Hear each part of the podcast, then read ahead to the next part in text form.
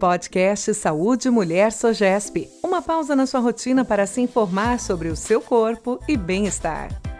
Dr. Rogério Bonassi Machado, o DIL, dispositivo intrauterino, o que é? Os dispositivos intrauterinos, também conhecidos como DIUs, são os métodos contraceptivos de elongação mais utilizados no mundo inteiro. Existem dois tipos de DIU, o DIU hormonal e o DIU não hormonal. O DIU hormonal, como o nome já próprio diz, contém um hormônio na sua formulação, que é o levonorgestrel. Os DIUs não hormonais contêm o cobre ou uma associação de cobre mais prata na sua formulação. São métodos altamente eficazes.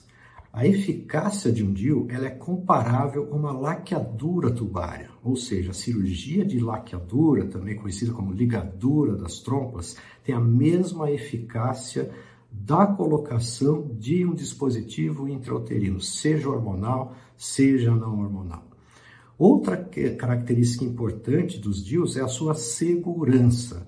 Então, os métodos são muito seguros, são poucos os efeitos colaterais, são poucos os eventos adversos para fazer uma colocação feita por profissional habilitado, portanto, método altamente seguro. E ao contrário do que muitos colocam, não existe nenhuma evidência que comprove a ação abortiva de um método intrauterino, ou seja, os DIUs não podem ser taxados como métodos abortivos.